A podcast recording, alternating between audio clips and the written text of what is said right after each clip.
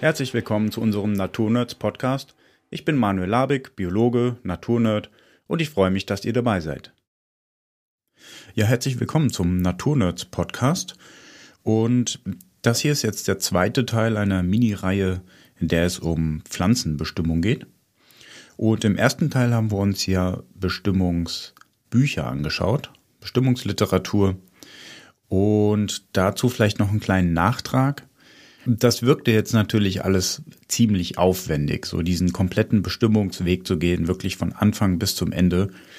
In der Realität, also im Alltag, wenn Menschen das beruflich machen, da fängt man natürlich nicht von ganz vorne an, sondern meistens kennt man dann schon die Pflanzenfamilien oder erkennt die Pflanzenfamilie und beginnt dann schon in den Familien selbst, also viel später im Bestimmungsschlüssel. Manchmal beginnt man sogar bei der Gattung erst. Also das ist dann nicht so, dass man dann immer so ewig braucht, wenn man Bestimmungsliteratur verwendet. Und ich hatte es ja am Anfang auch schon angedeutet. Und zum anderen gibt es dann eben auch ganz spezielle, vereinfachte Bestimmungsschlüssel. So für Landwirte, Landwirtinnen, die müssen jetzt natürlich nicht komplett von vorne ähm, bei den Blütenpflanzen anfangen, sondern die haben dann eben Bestimmungsschlüssel, die die häufigsten Grasarten dann zum Beispiel ähm, darstellen. Genau. Und wenn man kartiert, also quasi beruflich ähm, eine Artenzusammensetzung dokumentiert, dann fängt man auch meistens nicht ganz von vorne an, sondern man hat dann eben schon so viel Erfahrung, dass man relativ weit hinten starten kann. Ja, heute wollen wir uns mal Bestimmungs-Apps anschauen. Die sind, haben sich in den letzten Jahren ziemlich stark entwickelt und sind auch wirklich zum Teil sehr, sehr gut geworden. Wir wollen uns heute mal vier verschiedene Bestimmungs-Apps anschauen und gehe auf zwei etwas detaillierter ein. Und diese vier Bestimmungs-Apps sind einmal Flora Incognita, PlantNet, Picture This und Naturblick. Im Prinzip gibt es zwei verschiedene Varianten, wie diese Bestimmungs-Apps an die Bestimmung rangehen. Ähm, sehr häufig vertreten ist mittlerweile ein Konzept, bei dem man eine Datenbank hat im Hintergrund und durch Fotografien wird das eben abgeglichen. Das heißt, man macht Bilder von den Pflanzen, die Apps gleicht das dann mit der Datenbank ab. Ähm, da spielt dann auch nochmal Deep Learning eine Rolle, da gehen wir nochmal ganz kurz drauf ein. Die zweite Variante ist, dass man wie bei einem Bestimmungsbuch so ein bisschen zwischen äh, verschiedene Merkmalen auswählen kann und sich dann dadurch so ein bisschen dadurch hangelt, ohne Fotografien. Beginnen möchte ich mit der App Flora Incognita, die gibt es seit 2014 und die ist entstanden aus einem gemeinsamen Projekt der TU Ilmenau und des Max Planck Instituts in Jena. Und die erhielt und erhält verschiedene Fördergelder und ist mittlerweile zu einer der am häufigsten installierten Pflanzen-Apps in Deutschland geworden. Ähm, man kann damit über 4800 Arten bestimmen und das ist wirklich schon sehr, sehr viel, denn je nach Zählweise haben wir in Deutschland zwischen 4 und 10.000 Arten. Also da ist dann schon wirklich fast alles abgebildet. In diesem Projekt arbeiten verschiedene WissenschaftlerInnen aus dem Bereich Biologie, Physik, Medientechnik und Informatik. Und auf der Website sprechen die Entwickler von maschineller Bilderkennung mit Hilfe von Deep Learning. Dabei werden ganz einfach ausgedrückt so die theoretischen künstlichen Informationsnetze gebildet, die dem Nervensystem von Tieren ähneln. Da hat man sich das eben so ein bisschen abgeschaut. Sie ist ja bei über zwei Millionen Nutzern schon installiert und ist in Deutschland ziemlich weit verbreitet. Im Prinzip ist es eine super gute App, finde ich. Man kann äh, man hat auch ein Tagebuch, was ich sehr, sehr praktisch finde. Das heißt, alle ähm, Sichtungen, die man hat, werden eingetragen, inklusive GPS-Standort. Das heißt, man kann später immer mal wieder nachschauen, welche Arten habe ich eigentlich schon gesehen, wo habe ich die damals gesehen. Ähm, das finde ich ist eine tolle Sache. Dann kann man mittlerweile auch Bilder einfach machen, denn das ist tatsächlich ja ein großes Problem in Deutschland, dass flächendeckend man kein mobiles Internet hat auf dem Land. Macht aber nichts, denn man macht, wie gesagt, diese Fotos und kann sie später dann, wenn man wieder Empfang hat, einfach nachträglich hochladen und bestimmen. Das funktioniert ziemlich gut. Ähm, die Trefferquote, also ich arbeite jetzt schon seit einigen Jahren mit dieser App und die Trefferquote ist meiner Erfahrung nach so ungefähr liegt sie bei 90 Prozent. 10 Prozent Fehlerquote klingt jetzt erstmal gar nicht so viel, ähm, ist aber dann doch relativ viel, wenn man nämlich vor der Entscheidung steht, kann ich diese Pflanze essen oder irgendwie anders verwer verwerten oder nicht. Da ist natürlich 10 Prozent viel zu hoch. Das heißt, wenn es wirklich euch darum geht, dass ihr Pflanzen verwenden wollt, dass ihr sie innerlich verwenden wollt, essen wollt, Tee draus machen und so weiter, dann würde ich generell keinen Pflanzen-Apps vertrauen. Dafür ist die Fehlerquote einfach noch zu hoch. Wenn ihr Pflanzen verwenden wollt, müsst ihr euch 100% sicher sein, dass es die Pflanze ist, die ihr sucht. Und da reichen keine 90%.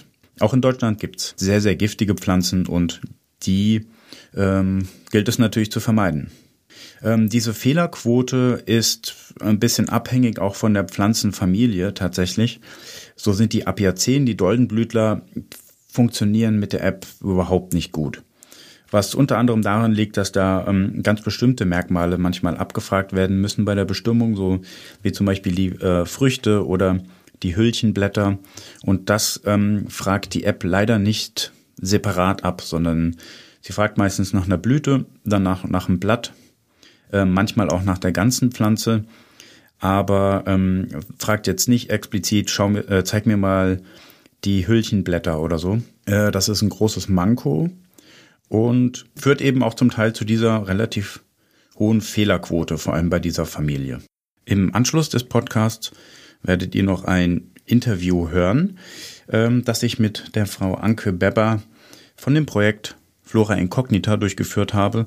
Und da geht sie auch nochmal auf einige Fragen ein.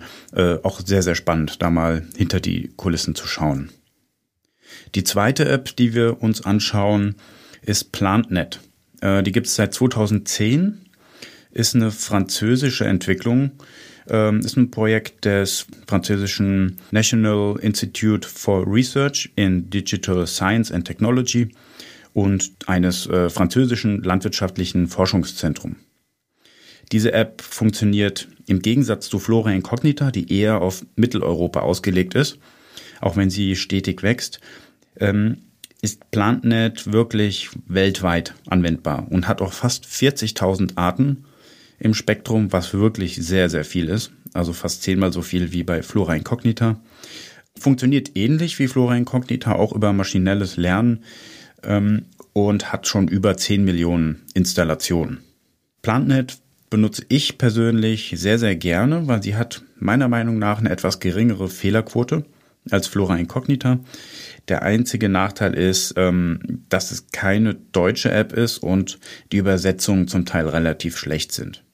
Also sowohl bei Flora Incognita als auch bei PlantNet findet man zusätzliche Informationen, was wirklich auch sehr, sehr spannend sein kann. Da findet man Informationen über die Verwendbarkeit, über den Standort, in welchen Regionen diese Pflanzenart vorkommt.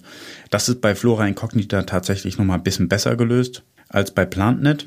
Dadurch, dass Flora Incognita eben auch eine deutsche App ist, ist gibt es natürlich keine Übersetzung, sondern das ist eben ja von vornherein so eingebracht.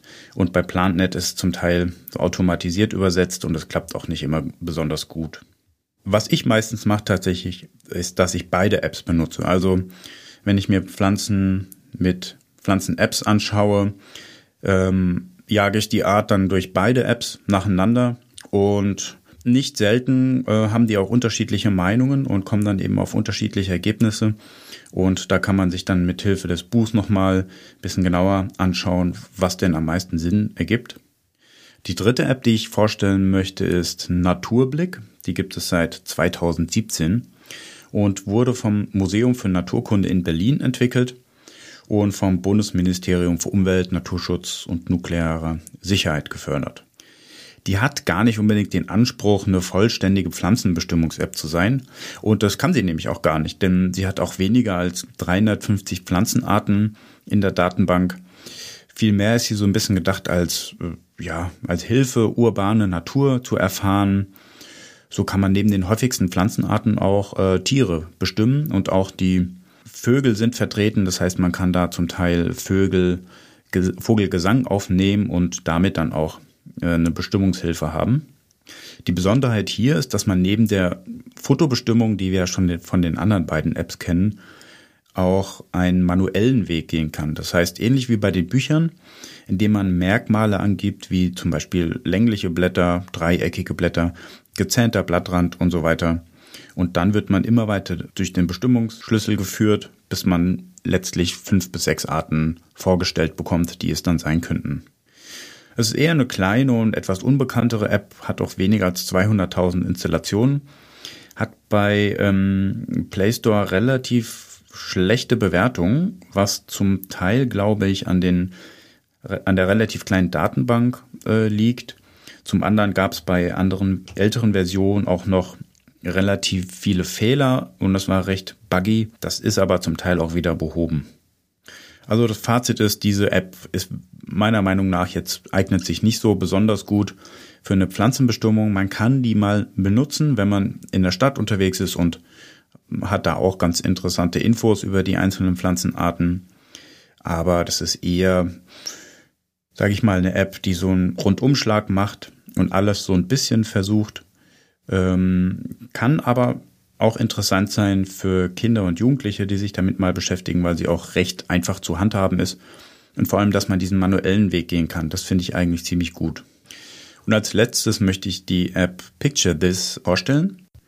Die wurde im Gegensatz zu den anderen drei Apps, die ich vorgestellt habe, von einem Unternehmen entwickelt, und zwar von Glority Global Group Ltd, die sich mit künstlicher Intelligenz befasst und die hat ein relativ breites Portfolio. Sie bietet nämlich auch Insektenbestimmungs-Apps, Fischbestimmungs-Apps, Vogel-Apps, Pilz-Apps und Säugetierbestimmungs-Apps an. Was mir negativ aufgefallen ist, ist, dass man sich ein Konto anlegen muss, um die App zu benutzen. Das ist bei den anderen Apps nicht so.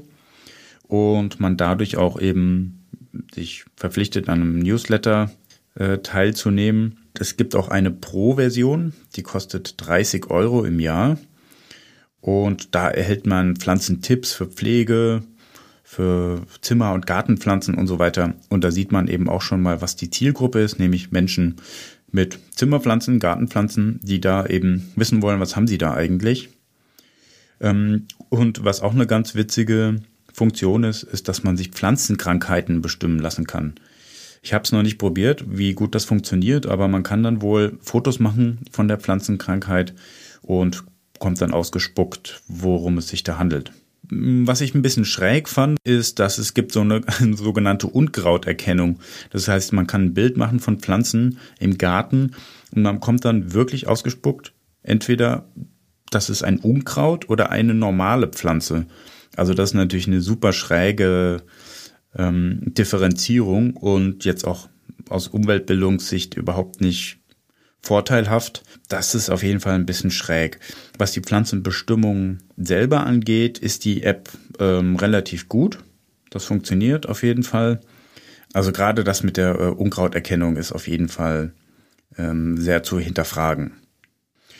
Ich gehe jetzt einmal raus und ähm, werde zwei Apps direkt anwenden und seid direkt dabei. Und zwar werde ich jetzt einmal PlantNet und Flora Incognita nutzen, einfach um euch zu zeigen, wie das in der Praxis dann so aussieht und sich anhört. So, ich bin jetzt hier gerade in einem Mischwald in der Schorfheide in Brandenburg unterwegs und werde jetzt mal hier die beiden Apps antesten. Ähm, wie gesagt, ich kenne beide schon, arbeite mit beiden schon seit vielen Jahren, aber ich wollte euch mal zeigen, wie sich das Ganze anhört. Wir haben jetzt Anfang November, trotzdem findet man noch einige blühende Pflanzen. Blüten sind nicht immer notwendig für die Pflanzenbestimmung mit Hilfe der Apps, aber auf jeden Fall sehr hilfreich. Erhöht die Wahrscheinlichkeit, dass man die richtige Art auch identifiziert. So, ich habe eine relativ kleine weißblühende Pflanze gefunden. Die Blätter stehen sich gegenüber. Das nennt man gegenständig und sie hat weiße Kronblätter.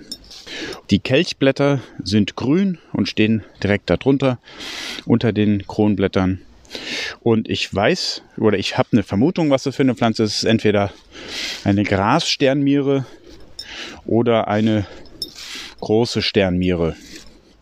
Und jetzt kann ich mal hier die App bedienen. Ich vermute, das ist eine große Sternmiere, ähm, weil die Grassternmiere, wie der Name schon sagt, noch etwas grasartiger aussieht. Wobei die hier eben auch schon sehr, sehr spitze, lanzettliche Blätter hat. Dann benutze ich mal Flora Incognita. So, die App öffnet sich. Ich habe drei äh, Dinge zur Auswahl. Pflanze erkennen, alle Arten, meine Beobachtung. Und ich habe ja vorhin erzählt, es gibt so diese Tagebuchfunktion. Das ist eben meine Beobachtung. Und da sehe ich, ich habe über 500 Beobachtungen schon und kann dann eben durchscrollen und gucken, wo habe ich was gesehen. Also sehr, sehr cool. Dann alle Arten bedeutet einfach nur, dass man sich alle Arten, die im System sind, einfach nochmal so anschauen kann. Und um Pflanze erkennen geht es jetzt. Wenn ich da draufklicke, kommt ein Hinweis, Blüte von oben fotografieren. Unten hat man dann so ein Blumensymbol. Das ist quasi der, der Auslöser für, den, äh, für die Kamera. Und links daneben, eine ganz wichtige Funktion, ist eben so ein Bildsymbol. Und wenn man da draufklickt, kann man eben Bilder hochladen. Das heißt, habe ich ja am Anfang schon erzählt, man kann Bilder jetzt machen und später, wenn man Internet hat, kann sie dann nachträglich hochladen. Also, und dann gibt es noch die Möglichkeit zwischen Gras, Kaktus, Baum, Farn äh, und sonstige auszuwählen. Das ist aber ein Kraut, krautige Pflanze, also wähle ich das aus. Fotografiere. Ähm, was bei dieser App nicht ganz so funktioniert wie bei PlantNet, finde ich, ist die, die Kamerasteuerung. Also man muss relativ weit weghalten. Dadurch wird die Blüte wieder relativ klein. Man muss wieder ein bisschen ranzoomen. Das ist irgendwie, da ist die Kamerasoftware in dem Fall irgendwie nicht so tauglich. Ich weiß auch nicht, woran das liegt. Bei PlantNet funktioniert das irgendwie besser. Ähm, so, ich fotografiere mal die Blüte von oben. Ich habe jetzt nicht so gutes Internet, deshalb dauert das jetzt einen Moment. Und die App fragt nach der Blattoberseite. Weil, ich habe ja schon gesagt, dies könnte theoretisch auch die Grassternmiere sein oder auch andere Mieren. Äh, die sehen sich von der Blüte her zumindest sehr ähnlich. Deshalb fragt die App jetzt nochmal nach den Blättern. Die fotografiere ich auch von oben. Und jetzt fragt die App nach einer Frucht. Ja, jetzt habe ich zum Glück hier eine Frucht. Also eine Blüte ist schon verblüht und da ähm, steht eine kugelförmige Frucht drin. Das ist aber tatsächlich nur selten der Fall. Also man hat nicht immer auch eine Frucht zur Verfügung, Blüte und Frucht. Ähm, in dem Fall kann ich einfach mal weitergehen, so tun, als hätte ich keine Frucht. Gehe weiter. Jetzt fragt die Pflanze nochmal nach der Blüte seitlich, weil es dann nämlich auch nochmal die Kelchblätter angucken will. So, echte Sternmiere. Genau, also Stellaria holostea, große Sternmiere wird hier auch genannt.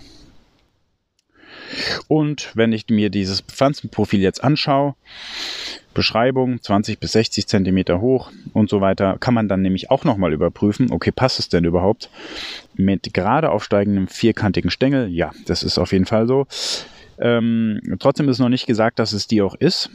Ähm, es gibt dann noch weitere Infos. Was für eine Familie ist es? Das ist ein Nelkengewächs, Cariophyllacee. Welche Arten dann oft noch in Gemeinschaft vorkommen, steht noch mit dabei. Und oben rechts sieht man 65 Prozent. Das heißt, die App ist sich zu 65 Prozent sicher, dass es diese Pflanze ist. Bietet jetzt aber erstmal direkt keine Alternativen an. Ich mache das Ganze jetzt nochmal und gebe die Frucht mit ein.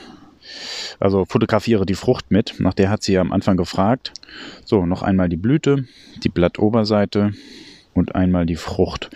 Da muss ich jetzt die alten Kronblätter, muss ich jetzt so ein bisschen abmachen, damit man die Frucht besser sieht. Jetzt lädt er wieder ein bisschen. So, ähm, jetzt habe ich nochmal ein neues Ergebnis. Und zwar jetzt ist sie sich auf einmal nur noch zu 49 Prozent sicher. Bisschen kurios, weil jetzt hat sie ja eigentlich mehr Infos, aber dann waren die Fotos vielleicht etwas unscharf oder so. Dann werde ich das Ganze jetzt mal mit PlantNet ausprobieren. So, das ist ein bisschen anders aufgebaut.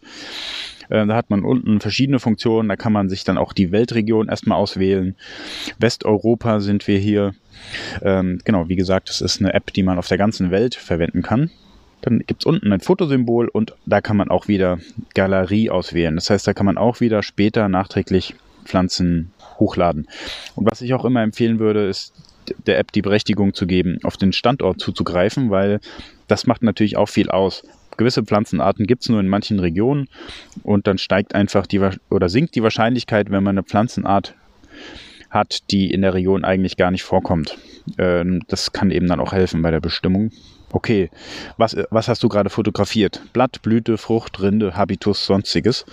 Ich habe gerade eine Blüte äh, fotografiert.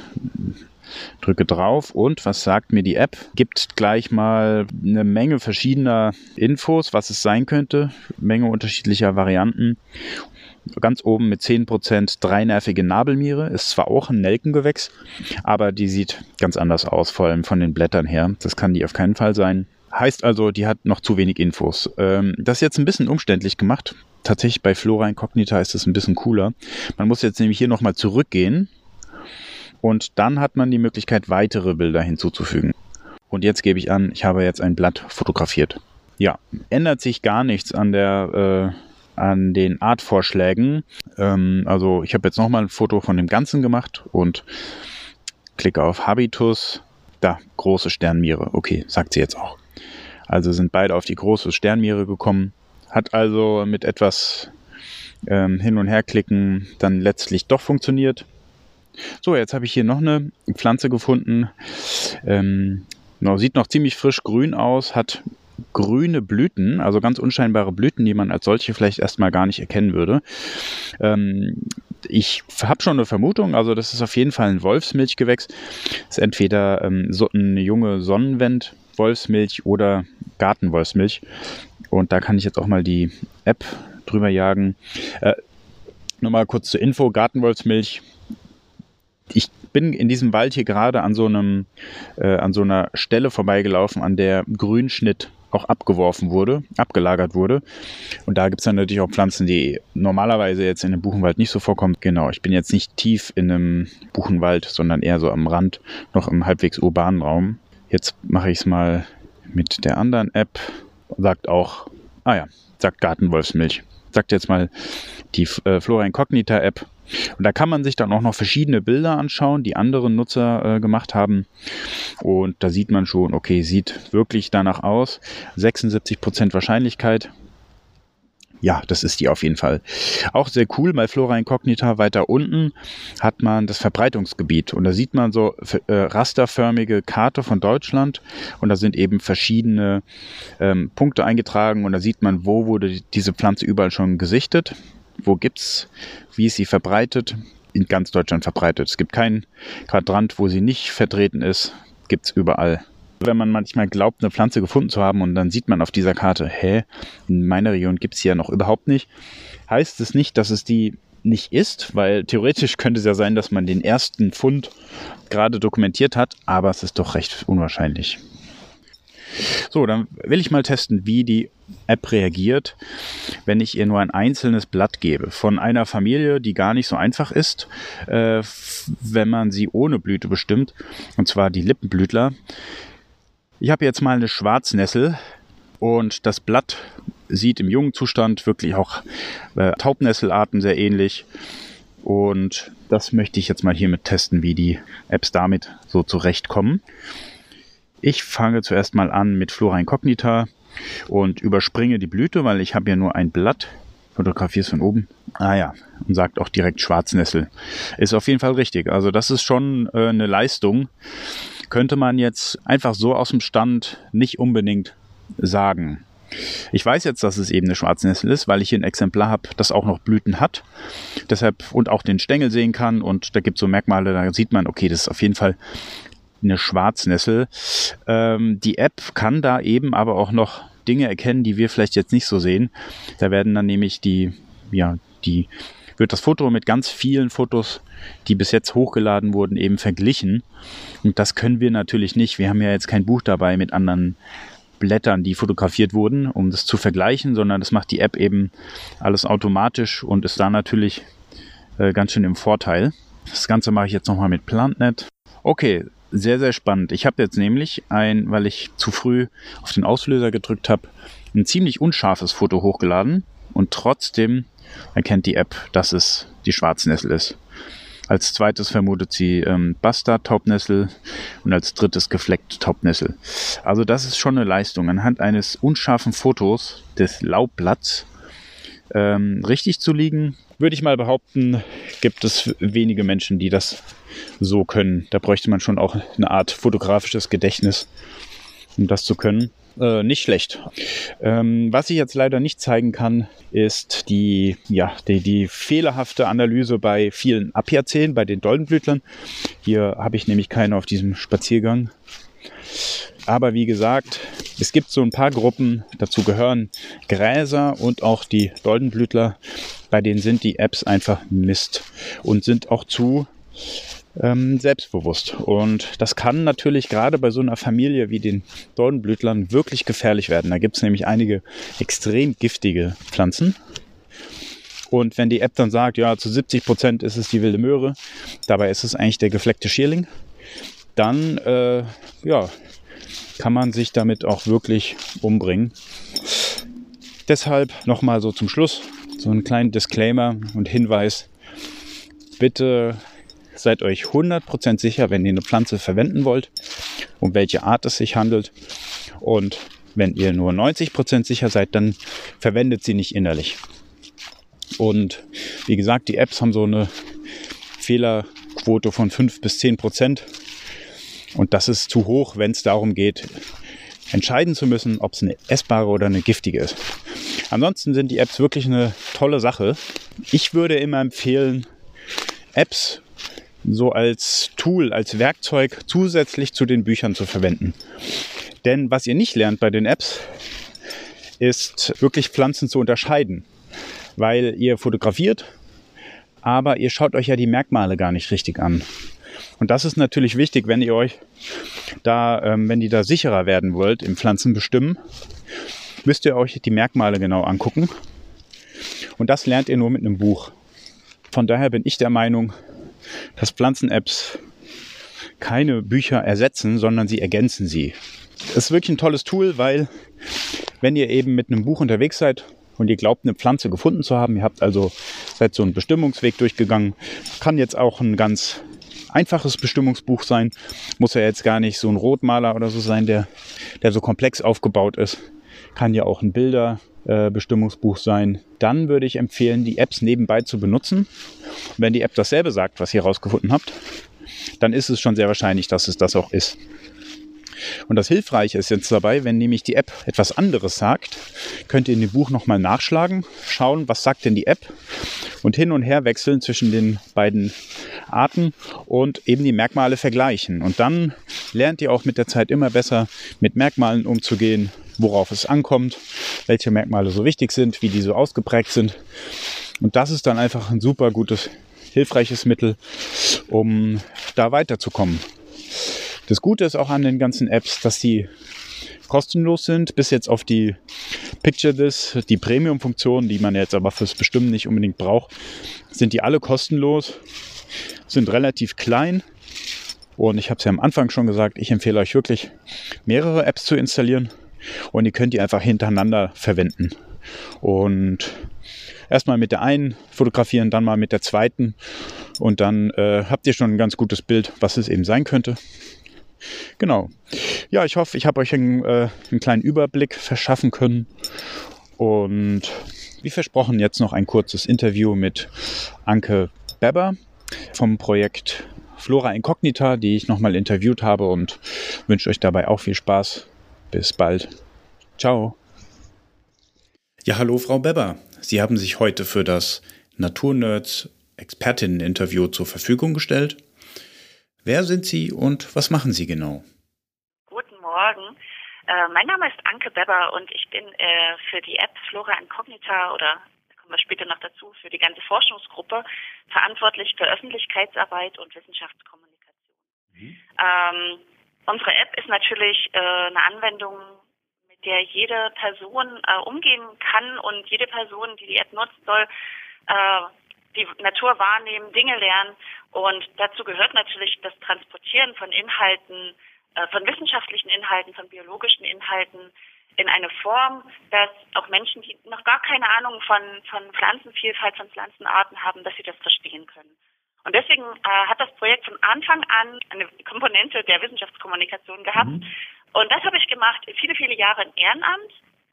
Und äh, seit September tatsächlich äh, auch als volle Stelle, was mich natürlich unglaublich freut, ja. äh, weil dann können wir jetzt in der nächsten Stufe auch wirklich dahin gehen, auch wirklich äh, Selbstforschung zu betreiben, wie man Inhalte besser an ein Laienpublikum äh, transportieren kann, wie Wissenschaftskommunikation im Rahmen von Biodiversität mhm. besser gehen kann und natürlich einfach unsere Öffentlichkeitskanäle äh, ja. besser bespielen. Das ist Social Media, das ist die Webseite mhm. und das sind natürlich die Stories, die in der App zu finden sind. Ja, okay. Alles in der Verantwortung auf meinem Tisch. Mhm. Wer ist denn überhaupt bei der Entwicklung und dem Betrieb von Flora Incognita alles beteiligt? Ja, das ist total spannend. Das ist also wirklich ein Konglomerat unterschiedlichster Menschen. Wir haben hier am Max-Planck-Institut für Biogeochemie in Jena ähm, Kolleginnen äh, und Kollegen sitzen, die vorrangig biologisch arbeiten, mhm. botanisch und Biodiversität und das Pflanzenwissen quasi mitbringen. Und dann der andere Teil des Projektes sitzt in Ilmenau, an der TU Ilmenau. Und dort sind die Menschen äh, mit dem Computer Science Background. Dort mhm. sind die Menschen, die die KI trainieren. Dort sind die Menschen, die die App entwickeln, das, das UI und das Backend. Äh, die sitzen quasi in Ilmenau und die Botaniker und Botanikerinnen in Jena. Und dann gibt es regelmäßige Treffen, sodass der Wissenstransfer zwischen den zwei Institutionen gut Okay, da kann man eigentlich sagen, dass es ein durch und durch Thüringer Projekt ist, oder? Äh, ja, auf jeden Fall. Es ist ja. absolut interdisziplinär, aber im Herzen Thüringen. Was war denn die Motivation, dieses Mammutprojekt ins Leben zu rufen? Gab es da einen besonderen Schlüsselmoment oder hat sich das einfach so entwickelt? Ja und nein. Es gab ein Need, also es gab ein, ein Bedürfnis. Äh, und dass das am Ende mal so groß wird, war wahrscheinlich nicht abzusehen. Äh, ich habe mit Dr. Jana Welchen, der Projektleiterin, äh, gesprochen, auch dass ich verstehe wirklich, wie alles begann. Und das war so, dass in der wissenschaftlichen Arbeit von BiologInnen diese Artenkenntnis ja. und das ähm, Skillset, Pflanzen zu bestimmen, natürlich unglaublich wichtig sind äh, fast alle oder in vielen ähm, biologischen Fachrichtungen muss man mit Arten arbeiten, Arten bestimmen können. Aber nicht jede Biologin und nicht jede Biologe ist der geborene äh, Taxonom. Ja. Äh, Skillset ist nicht bei allen gleich ausgebildet. Und ähm, waren dann so vor über zehn Jahren alle hatten so langsam ein Smartphone äh, und mhm. die Technologie hinter automatischer Bilderkennung, die Computer Power für automatische Bilderkennung wurde immer besser und das kam so wirklich zusammen. So die Idee, es gibt den Need, Pflanzen zu bestimmen in der wissenschaftlichen Arbeit von BiologInnen, aber nicht allen fällt es leicht, aber alle haben ein Smartphone und theoretisch mhm. gibt es schon die Computer Power Bilder zu erkennen. Und das war der Grundstein für ein Evaluationsprojekt. Ist nicht Artbestimmung über automatische Bilderkennung überhaupt möglich? Ja. Das war quasi der Grundstein, dass es am Ende so eine App wird mit Millionen Downloads und Pflanzenwissen und, und, und. Das war natürlich nicht abzusehen. Aber umso schöner, dass es so gekommen ist. Auf der Website ist die Sprache von maschinellem Lernen. Wie kann man sich das genau vorstellen? Ja, die lernt nicht so ganz. Äh, das ist halt genauso der Punkt, warum es äh, Kommunikation braucht, damit das Verständnis auch äh, da ist. Und ich freue mich sehr, dass ich das ein bisschen aufklären kann heute. Die App Flora Incognita ist nicht selbstlernend. Man versteht ja gerne AI oder künstliche Intelligenz als immer selbstlernende äh, Superpower, aber das ist nicht so. Mhm. Ähm, unsere Netze, die im Hintergrund die Bild, Bildauswertung machen und äh, diese Classifier, die am Ende zur Artbestimmung kommen, die werden über Monate mit Millionen Bildern in Ilmenau trainiert. Das ist dann wirklich ein Prozess, der über Monate dauert und dann wird das quasi in die App released, das neue Netz zum Beispiel. Das ist maximal einmal im Jahr der Fall, dass dann wirklich neue Arten verfügbar sind oder Variationen möglich sind oder äh, Zuchtformen mit aufgenommen werden und so weiter. Das passiert dann wirklich äh, auf Knopfdruck quasi, dass ein neues Netz freigeschaltet wird. Also nicht jede Observation, die man draußen macht, führt automatisch dazu, dass die App diese Observationen mhm. mitlernt. Einfach damit unsere Qualität ein bisschen mehr gesichert wird, weil natürlich Fehler passieren. Ja. Von daher ist der Lernprozess nicht selbstlernen, sondern wird von mhm. unseren Expertinnen und Experten gesteuert. Glauben Sie, dass Bestimmungs-Apps Bücher, Bestimmungsliteratur irgendwann einmal komplett ersetzen werden? hervorragende Frage, die wirklich Spaß macht zu beantworten, weil ganz klares Ja. Alle bei uns im Projekt sind felsenfest der Meinung, dass Bücher Pflanzenbestimmungsbücher äh, abgelöst werden durch digitale Techniken. Und damit meinen wir ganz explizit nicht manuelle Pflanzenbestimmung. Wir meinen wirklich das Medium Buch. Wir haben jetzt kürzlich erst eine Publikation rausgebracht, die klar zeigt, dass Pflanzenschlüssel äh, deutlich besser in der ähm, Bedienung werden, wenn zum Beispiel Icons oder Bilder mit verfügbar werden. Mhm. Und sowas lässt sich natürlich digital hervorragend implementieren. Man kann äh, Bestimmungsschlüssel an eine erste automatische Bestimmung über ein Bild quasi anfügen. Man kann Apps weiterentwickeln, dass solche Schlüssel mit abgefragt werden. Man kann Apps weiterentwickeln, dass äh, Icons oder Abbildungen zu Vergleichszwecken mit eingebunden werden. Mhm. Und natürlich können Apps aktueller gehalten werden, weil Taxonomie ist lebendig. Ständig wird irgendwas neu evaluiert. Die Genetik äh, macht große Fortschritte im äh, Artbeschreibungsprozess.